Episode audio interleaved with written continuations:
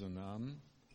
10.50 Uhr. Ich will, mich, ich will versuchen, es nicht zu lang zu machen, weil der Karnevalszug ja geht und manch einer vielleicht entkommen will. Da äh, kennt ihr den hier? Ich halte ihn mal so. Das ist der Bruder Emil Lindner. Den haben wir, der Nico und der Janis, zusammen besucht am Donnerstagabend. Und es war sehr gesegnet. Er hat sich sehr gefreut in, in Büsbach, Stolberg-Büsbach. Und äh, er lässt ganz herzlich grüßen. Er kann leider nicht mehr so, wie er gerne möchte. Und äh, ich hatte ihn mehrfach angeboten, ihn abzuholen, aber er, er möchte das doch nicht, das ist ihm doch zu viel alles. Aber er ist zuversichtlich in Jesus Christus und ja, er freut sich eben, dass er in Gottes Hand geborgen ist. Ich möchte aus dem Wort Gottes lesen, aus dem Lukas-Evangelium Kapitel 5, ab Vers 17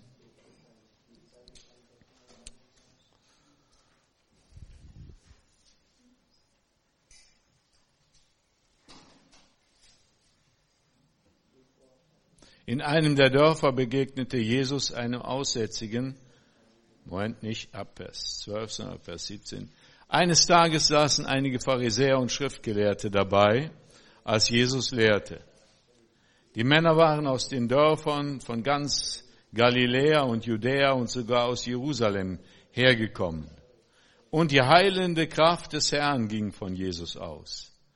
Da trugen ein paar Männer auf einer Matte einen Gelähmten herbei, Sie versuchten durch die Menge zu Jesus vorzudringen, doch es gelang ihnen nicht. Schließlich stiegen sie auf das Dach, nahmen ein paar Ziegel weg und ließen den Kranken auf der Matte mitten unter die Zuhörer hinab. Jesus direkt vor die Füße. Als Jesus ihren Glauben sah, sagte er zu dem Mann, Sohn, deine Sünden sind dir vergeben. Für wen hält dieser Mann sich, sagten die Pharisäer und die Schriftgelehrten zueinander. Das ist doch Gotteslästerung. Wer außer Gott kann Sünden vergeben? Für Jesus wusste, was sie dachten und fragte sie, was macht ihr euch für Gedanken in euren Herzen? Ist es leichter zu sagen, deine Sünden sind dir vergeben, oder steh auf und geh.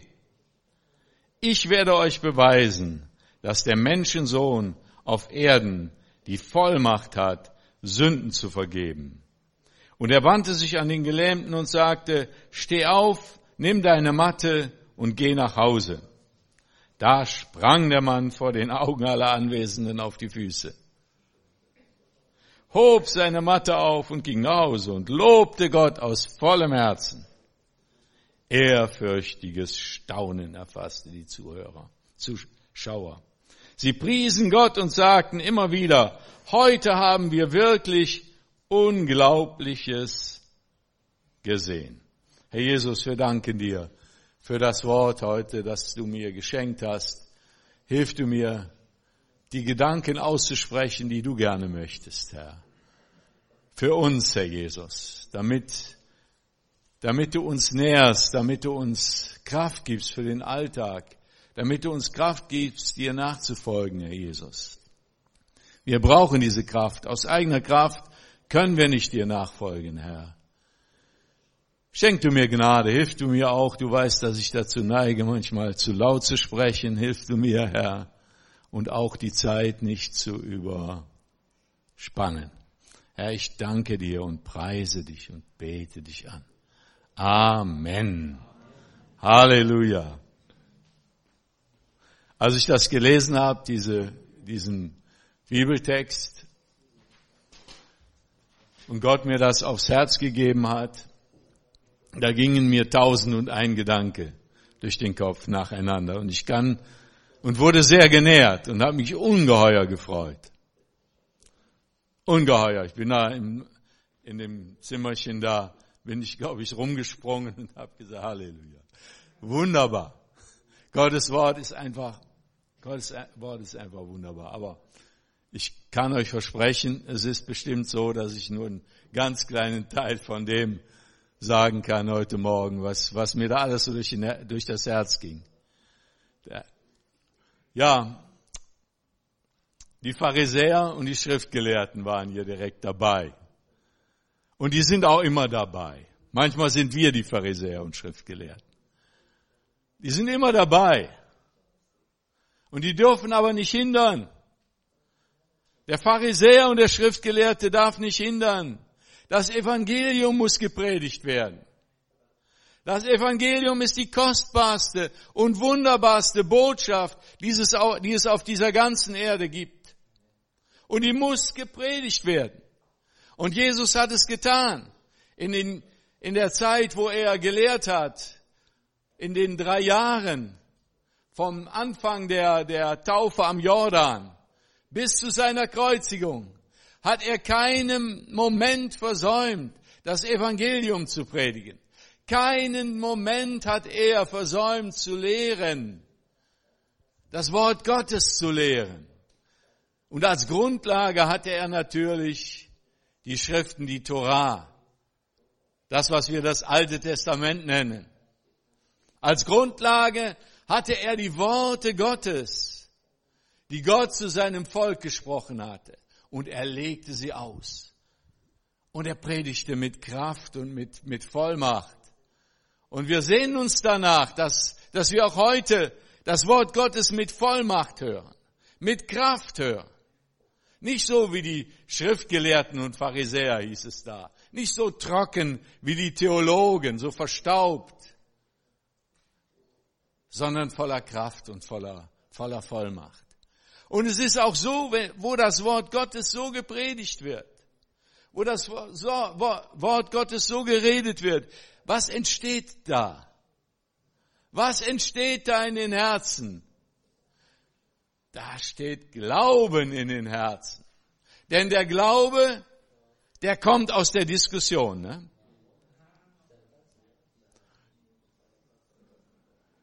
Da kommt der Glaube, ja. Da aus der Diskussion kommt der Unglaube. Der Glaube kommt aus der Predigt, aus der Verkündigung des Wortes Gottes. Da kommt der Glaube.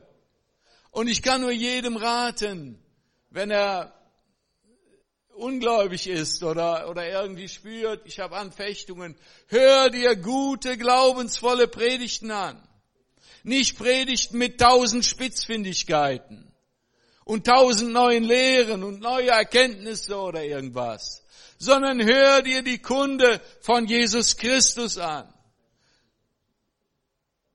Und dann wirst du sehen, wie dein Herz wieder neu beflügelt wird, wie du wieder Boden unter den Füßen bekommst.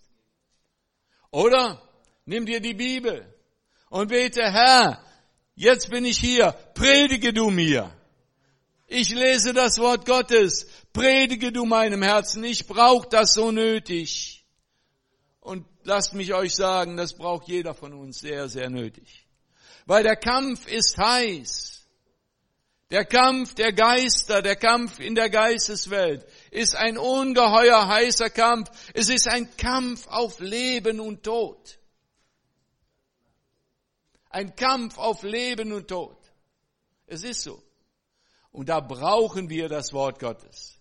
Da brauchen wir seine Kraft und seine Herrlichkeit und seinen Zuspruch. Nun finden wir hier, dass sich das rumgesprochen hat mit dem Herrn Jesus. Und wie kann es anders sein, wenn die Kraft Gottes da ist, wenn das Wort Gottes verkündigt wird? Das spricht sich herum. Die Leute sagen das, die Buschtrommel ohne, ohne die neuen Medien ohne WhatsApp oder, oder irgendetwas. Das spricht sich herum. Jesus Christus ist da. Er ist wieder da. Der, der, der Menschen geheilt hat. Der wunderbare Botschaft verkündigt hat. Der ist wieder da. Komm, wir machen uns auf, wir gehen dahin. Wir hören uns das an. Und auch die Pharisäer hörten sich das an, natürlich, klar. Und da war nun ein Mann, der war gelähmt. Wir wissen es nicht, ob von Mutterleib an, auf jeden Fall, er war gelähmt, er konnte nicht gehen. Eine traurige Sache. Ne? Und die Zeit war nicht wie heute, dass an, zumindest an einigen Orten behindertengerechte Zugänge waren, sondern das war eine schwere Zeit. Für einen Gelähmten, es gab keine Versicherung.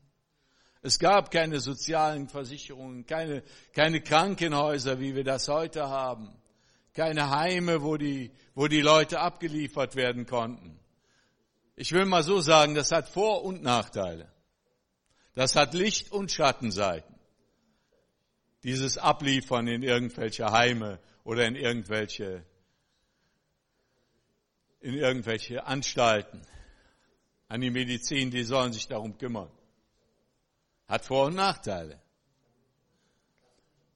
Damals war die Familie für die Menschen zuständig. Damals waren die Freunde für die Menschen zuständig. Damals war die menschliche, die menschliche Seite da, die sich um die Leute kümmerte.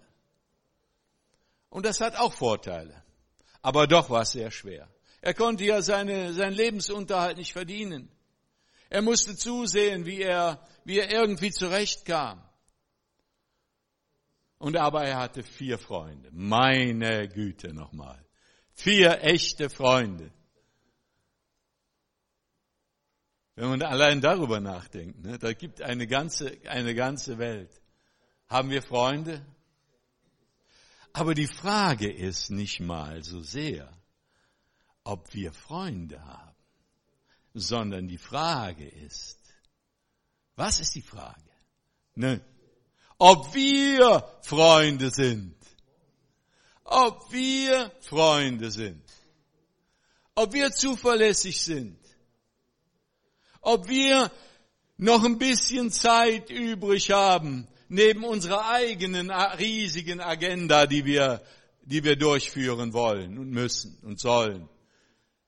Im Rahmen unseres Selbstverwirklichungsprogramms oder Karriereplanes ob wir ein wenig Zeit haben für unsere Nächsten, für den, der Hilfe braucht, ob wir zuverlässige Freunde sind. Und ich muss dir ehrlich sagen, als ich da an diesen Punkt kam, und wenn ich daran komme, dann muss ich auch Buße tun. Da muss ich mich auch fragen, oftmals, oftmals auch versagt. Ne? Also nehmen wir uns das Wort. Sind wir Freunde? Sind wir zuverlässig? Kümmern wir uns um, um den Gelähmten, der am Teich von Bethesda, am Teich von Bethesda lag einer 38 Jahre lang, 38 Jahre lang gelähmt am Teich von Bethesda und wollte da hinein, dass wenn ein Engel Gottes da in den Teich hineinkam, dass er geheilt wurde. Aber er hatte keinen. Er hatte niemanden, der ihn dort hinein schubste oder hineintrug, sondern er war allein. Und dann kam Jesus, der ihn sah. Also, die vier Freunde, die hatte der. Aber zu Jesus durchkommen, zu Jesus durchkommen, das ist noch keine einfache Sache, weil da stehen alle Leute herum. Da stehen, und die machen nicht Platz. Die machen nicht Platz. Die kommt diese, ey, mach doch mal, wir wollen den, wir wollen den hier, wir wollen den hier hinbringen. Die wollen ihn zu Jesus bringen er soll gehalten, komm bitte, geht doch mal beiseite. Nein, die machen nicht Platz. Oftmals sind die Menschen, die um Jesus herumstehen, das allergrößte Hindernis für wirklich notleidende, für hilfesuchende Menschen, die Jesus unbedingt brauchen. Oftmals ist es so, dass wir die das größte Hindernis sind, dass Hilfesuchende zu Jesus kommen. Weil wir stehen mit dem Gesicht auf Jesus hin. Das ist natürlich richtig und gut. Das sollen wir auch. Ne? Heißt doch in, in der Bibel ganz klar, auf ihn schauend werden wir verändert von Klarheit zu Klarheit. Wenn wir auf Jesus schauen, dann werden wir verändert. Nicht, wenn wir auf uns selbst schauen, du. Da siehst du so viele Fehler und du kennst viele Fehler als, noch mehr als der andere sieht. Wahrscheinlich kennst du von dir selber. Ne? Wir sollen auf Jesus schauen. Aber wir sollen es auch nicht versäumen, was zu tun? Auf die anderen zu schauen. Uns mal umzuschauen, ob da jemand Jesus braucht. Ob wir vielleicht im Wege sind. Und ich war, also es ist auch so, ähm, Gott hat mich gerettet in wunderbarer Weise, als ich 24 Jahre alt war. Aber ich war ja nun hier in der christlichen Welt. Und ich bin ja auch sonntags zur Kirche gegangen. Und dann, als ich hier zum Einheit-Gymnasium gegangen war, das war damals noch hier, zur Johannes-Not-Kirche, jeden Donnerstag hatten wir Donnerstagmorgens äh, Schulgottesdienst. Da bin ich auch sehr oft gewesen, weil wir da mussten wir hin. Jeden Donnerstag Schulgottesdienst. Und sonntags zur, zur evangelischen Kirche da in Brand. Das war ein ehemaliger Pferdestall. Und da wurde auch in gewisser Weise das Evangelium verkündigt. Aber ich habe Jesus nicht gesehen. Ich habe je, und ich hatte damals Zeiten, wo ich ihn auch gesucht habe, wo ich gebetet habe. Ich weiß noch, mit zwölf, dreizehn Jahren hatte ich eine Phase, da habe ich wirklich intensiv zu Jesus gebeten. Da habe ich gedacht, gehst in die katholische Kirche. Ich war bei den katholischen Pfadfindern, ne? St. Georgs Pfadfinder, da wo jetzt die äh, Donatus Bücherei ist, die nannte man früher Borromeus Bücherei. Da, da waren die Pfadfindertreffen immer. Und tatsächlich, ich hatte so einen Hang zu dieser, zu dieser Heiligkeit in der Kirche, zu dieser, ich habe irgendwie gedacht, vielleicht, vielleicht wirst du katholisch. Ne? Aber dann habe ich die Pfarrer teilweise, die haben sich Mühe gemacht. Ne? Ich will die jetzt nicht verurteilen oder unsere Leiter da. Aber ich muss sagen, ich habe da Schlimmes gesehen. Und ich bin wegger weggerissen worden von der, von dieser, diese, dieses Suchen nach Gott ist in mir erstorben. Das ist in mir erstorben. Kam noch dazu, dass ich dann ein Jünger der Evolutionslehre wurde. Mein Lieblingsfach war natürlich auch Biologie. Ne? Konnte alles auswendig erzählen, habe ja hinterher auch Biologie studiert. Und äh, was ich nur sagen wollte ist, überlegen wir uns, denken wir darüber nach, Weisen wir auf Jesus hin oder stehen wir als Hindernisse in der Gegend rum, dass die Menschen nicht wirklich Jesus erkennen können, sondern nicht durchkommen. Einfach nicht durchkommen. Einfach nicht durchdringen. Und ich will mal so sagen, da hilft keine Technik. Da hilft keine Methode. Wisst ihr, was da nur einzig hilft? Ernsthaftes Gebet. Ernsthaftes Gebet. Sich beugen. Vielleicht sogar weinen über die eigene Hartherzigkeit. Über die eigene Oberflächlichkeit. Vielleicht es so tun wie dieser, ich hatte ja in dieser Gebetsversammlung hatte ich abends ein Bild. Und dieses Bild war, ich weiß nicht, ob das ein, alle gehört haben, ich habe eine, einen, einen Mann gesehen, der einen Acker bebauen wollte, hacken wollte. Und es war sehr heiß und der Boden war steinhart. Und er hatte eine Hacke in der Hand und er versuchte da den Boden aufzuhacken und zu graben Und er schaffte das nicht. Dann ist er reingegangen in seine Hütte, in sein, so, ein, so ein Gartenhäuschen, mit einem Stuhl da und einem Tisch. Da lag auch eine Bibel drauf. Eine offene Bibel. Und dann hat er sich hingekniet. Und dann hat er gelesen und dann hat er angefangen zu weinen. Hat angefangen zu weinen, zu beten, zu weinen. Und als er weinte, tropften seine Tränen auch auf die, auf die Bibel, tropften auch die Tropfen auf die Fensterscheiben, fing es an zu regnen. Ein schöner, wunderbarer Regen ging über seinen Garten. Und dann nach einer Zeit ging er raus, nahm den Spaten und grub den Garten um, weil der Boden weich geworden war. Und dann habe ich so gedacht, und dann wurde es mir klar, wir müssen, wir müssen beten, wir müssen weinen. Als Jesus zum Kreuz geführt wurde, da weinten die Frauen und die Menschen. Ob des Elends, was sie sahen. Der Heiland unserer, unserer Hoffnung geht ans Kreuz und dann sagt er, weint nicht über mich, sondern weint über euch und über eure Kinder. Lass uns da ernsthaft beten. Lass uns weinen. Lass uns zerbrochen sein.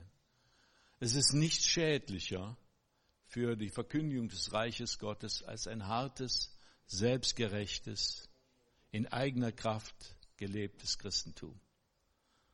Es ist nicht schädlicher für die Bekehrung von Menschen gewesen in der Vergangenheit als die Kirche selber, die sogenannten Gläubigen selber. Und wenn auch viele, viele von denen auch wunderbare Gotteskinder waren und auch wunderbare Wegweiser auf Jesus waren, so waren doch viele ein Hindernis dafür, dass die Heiden zum Glauben gekommen sind. Aber ich bin so getröstet, dass die Leute einen Weg fanden. Ich bin so erfreut, dass sie einen Weg fanden. Trotz unserer Unfähigkeit und unserer Dinge, die wir uns vielleicht bewusst oder unbewusst leisten. Wo ein Wille, da ein Weg. Und die Liebe, die Liebe findet immer einen Weg. Halleluja. Die wahre Liebe findet einen Weg. Und dann klabasterten die da auf das Häuschen hoch. Ich denke, das war nicht mehr als so eine Hütte. Und haben dort die Ziegel weggenommen und haben den, ihren Freund dann da runtergelassen. Vor die Füße Jesu. Halleluja. Lob und Dank. Vor die Füße Jesu. Wir müssen unsere Freunde vor die Füße Jesu bringen. Wie wir das machen, die Liebe, die macht erfinderisch. Ich konnte zeitweise bei meinen Eltern, als ich mich dann bekehrte, nichts ausrichten mit meinem Zeugnis. Weil die haben mir gesagt, er hat jetzt wieder einen neuen Trip. Ich habe damals Trips eingeschmissen nannte man das, einwerfen. Und äh, ja, alle möglichen Ideen habe ich durchgespielt bei meinen Eltern. Ne? Und dann, ja, ich bin dann auch weggezogen, weil die konnten es nicht mehr ertragen und ich konnte es auch nicht mehr ertragen. Und ich wollte auch die Freiheit, aber aber dann kam ich plötzlich, da kam plötzlich der Gernot da an mit dem frommen Trip.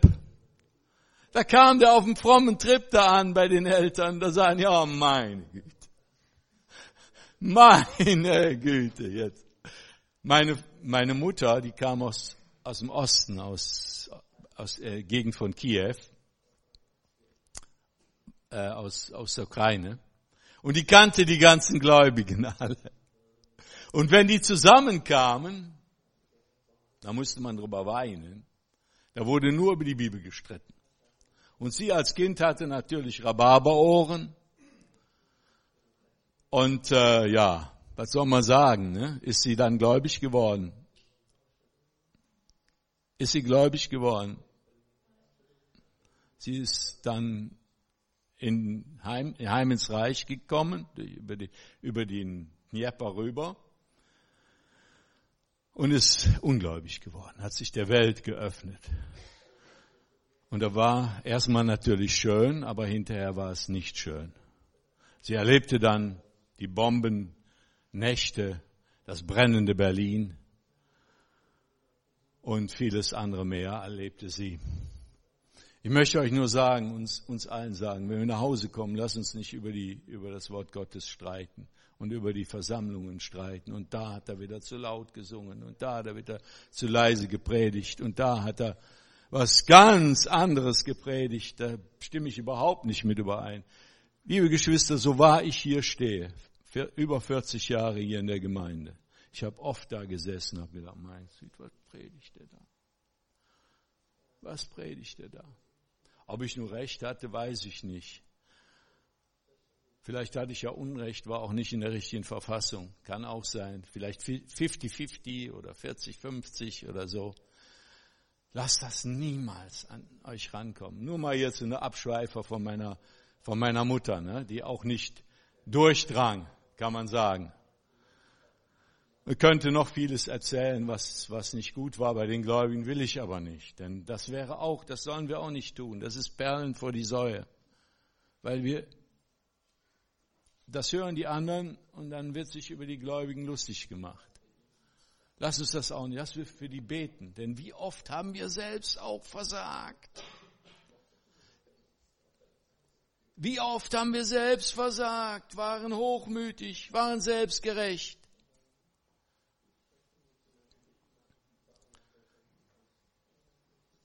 Aber dem Suchenden, den schenkt Gott den Weg. Wer da sucht, der findet. Wer anklopft, dem wird aufgetan. Halleluja.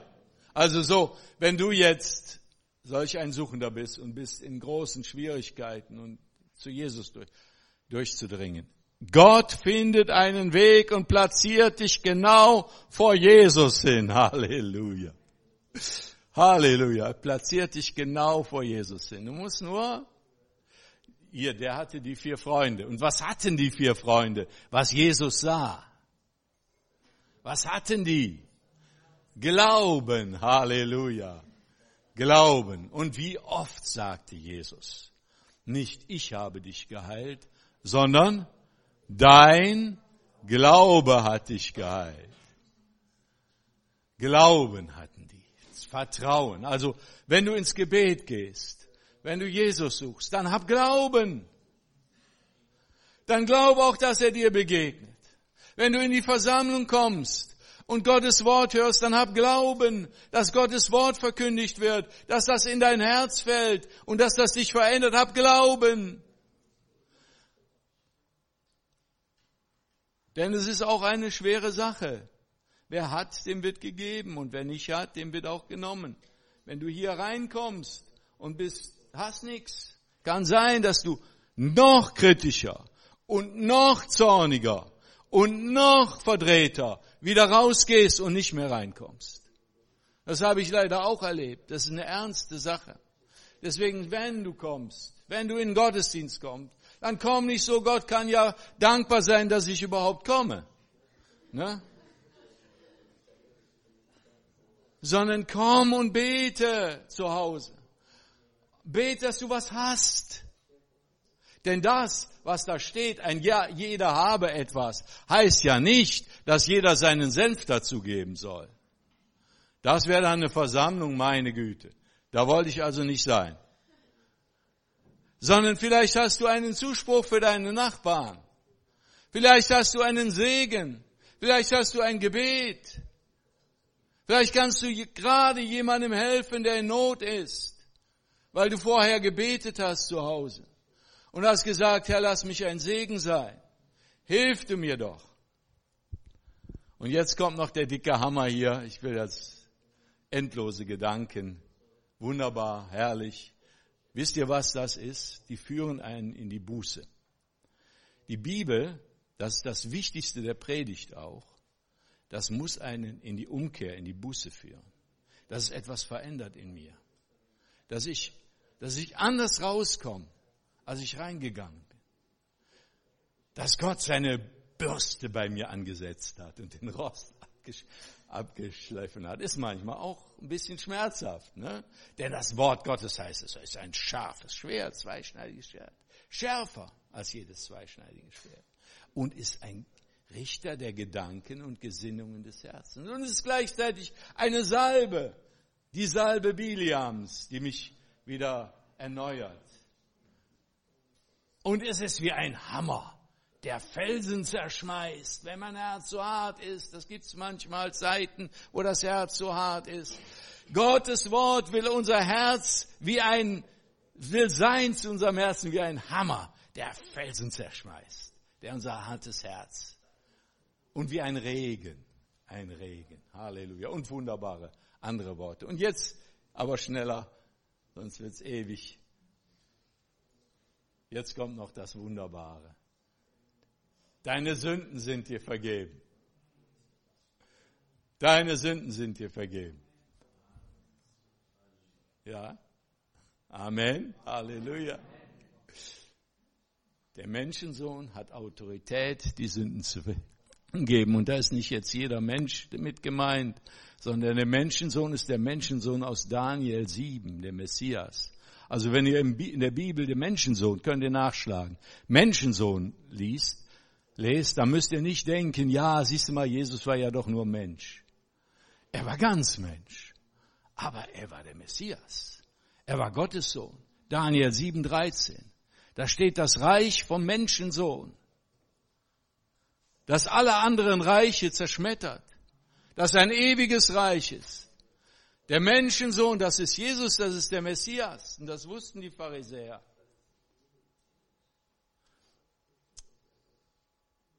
Jesus vergibt die Sünden. Deswegen, weil er für deine und meine Sünden am Kreuz gestorben ist, weil er alles auf sich genommen hat an Bosheit, und an Finsternis, was nur eben denkbar ist in eines Menschenherzen. Deswegen, wer zu Jesus kommt und seine Sünden bekennt, dem gibt Jesus Gnade ohne eigenes Dazutun ohne eigene jahrelange Frömmigkeit und Bewährung und weiß ich was, sondern in dem Augenblick, wo du Jesus am Kreuze im Glauben erblickst, bist du heil in derselbigen Stunde. Halleluja. Und das gilt auch für dich Gläubigen. Es gibt ja auch diese Lehre, die heißt so, ja, du bist ja jetzt gläubig, da darfst du dir aber nie mehr etwas äh, zu Schulden kommen lassen. Solltest du auch nicht, klar. Aber da kann dir nur Jesus zu helfen. Und die Tiefe dessen, was man sich alles zu Schulden lassen kann, das ist ja nicht Rauchen und Huren und alles Mögliche, sondern das geht ja immer tiefer. Jesus ähnlich werden ist das Ziel. Also wenn du mit deinem belasteten Herzen zu Jesus kommst. Als Gläubiger hat man manchmal noch ein stärker belastetes Herz als, als die anderen, weil der Teufel macht einem ganz schön. Er ist der Ankläger und voll, äh, der Ankläger der Brüder. Und nicht nur der Ankläger deiner Brüder und Schwestern, sondern auch von dir. Er klagt dich ständig an. Und wer ist es, wer dich täglich vertritt? Jesus vor dem Thron Gottes. Halleluja. Ja, jetzt kommt natürlich die Frage, was ist denn nun wichtiger? Wer war denn nun froh, als er sagte, deine Sünden sind dir vergeben? Wer war froh? Ja. Der, der Gelähmte war froh. Und wer, wer war ein bisschen enttäuscht? Vielleicht die Freunde. Wisst ihr was, was da so im Herzen Besonders in einer, damals, das war eine fromme Gesellschaft. Das war nicht wie heute die gottlose Gesellschaft. Aber die ist auch so. Wisst ihr, schlimmer als jede Lähmung ist die innere Depression. Der innere Kampf um Freiheit von den Sünden, von der Finsternis, vom bösen Gedanken. Diese, diese Ketten sind wesentlich schlimmer und wesentlich, und wer weiß, vielleicht haben die Freunde das noch gar nicht mal gewusst. Wenn es Freunde waren, wird er ihnen manches erzählt haben, ganz bestimmt, aber alles erzählt man nicht. Alles kann man niemandem erzählen, was da alles so vor sich geht. Da muss Jesus hineinschauen, mit seinen Liebesaugen, mit seiner Barmherzigkeit. Deine Sünden sind dir vergeben. Unendlich viel wichtiger ist das Heil der Seele als die körperliche Gesundheit. Aber Jesus hat die Macht. Er hat am Kreuz auch für die körperliche Krankheit geblutet. Und deswegen konnte er sagen, steh auf und gehe. Steh auf und gehe. Was für ein wunderbares Ereignis vor den Augen der Leute. Die waren hin und weg, aber die sahen wahrscheinlich, viele sahen nur die äußere Seite. Aber die innere Seite, die sah der, den es betraf. Und so geht uns das auch. So ist es auch uns. Als wir, als ich das zum ersten Mal so erlebt habe, das waren, das waren die schönsten Tage, das war das schönste Jahr in meinem Leben. Die, die erst das erste Jahr mit Jesus. Das war solch ein, eine Freude, auch mit viel Kampf, mit viel Anfechtung. Aber solch eine Freude, das war die erste Liebe. Ne? Wenn Jesus die Sünden vergibt. Ja, wir haben heute, heute Morgen viel gehört, ich habe viel erzählt. Und auf meinem Plan da, auf meinen Notizen steht noch viel mehr und das will ich euch aber alles nicht. Wisst ihr was? Das ist, lest das selber und Gott wird euch das selber alles zeigen und das ist dann viel schöner. Das ist noch viel herrlicher, wenn Gott persönlich zu uns redet, wenn wir das selber, selber erfahren und selber weitergeben können. Amen.